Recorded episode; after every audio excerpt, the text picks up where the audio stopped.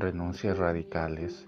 No hay duda de que el Evangelio de hoy no contradice para nada las recomendaciones de paz que Jesús nos ha hecho en otras partes del Evangelio, ni de sus bienaventuranzas donde Jesús proclama como dichosos a los pacíficos y misericordiosos, ni tampoco contradice el pensamiento de amar a los padres.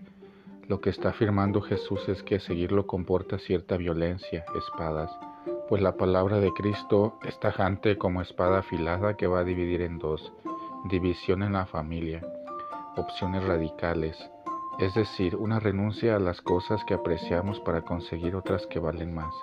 Y no es que Jesús quiera dividir por dividir, es que a los creyentes su fe les va a acarrear muchas veces incomprensión y disgustos con otros miembros de la familia y amistades. Y esto que nos quiere decir es que la fe, si es coherente, no nos va a dejar en paz, o por decirlo de alguna manera, nos va a poner enfrente a opciones decisivas de nuestra vida. Ser cristianos, seguidores de Jesús, no es fácil y supone saber renunciar a tentaciones fáciles en los negocios, en la vida sexual o, o donde quiera que las tentaciones nos hacen alejarnos de Dios.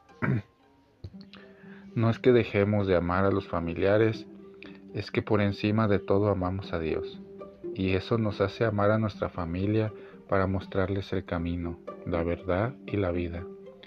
Nosotros no somos el camino ni mucho menos la verdad, pero sí estamos contentos de indicarles a ellos dónde pueden encontrar la verdadera vida. Esa misma vida que nosotros nos esforzamos por alcanzar, aunque a nosotros nos acarree división.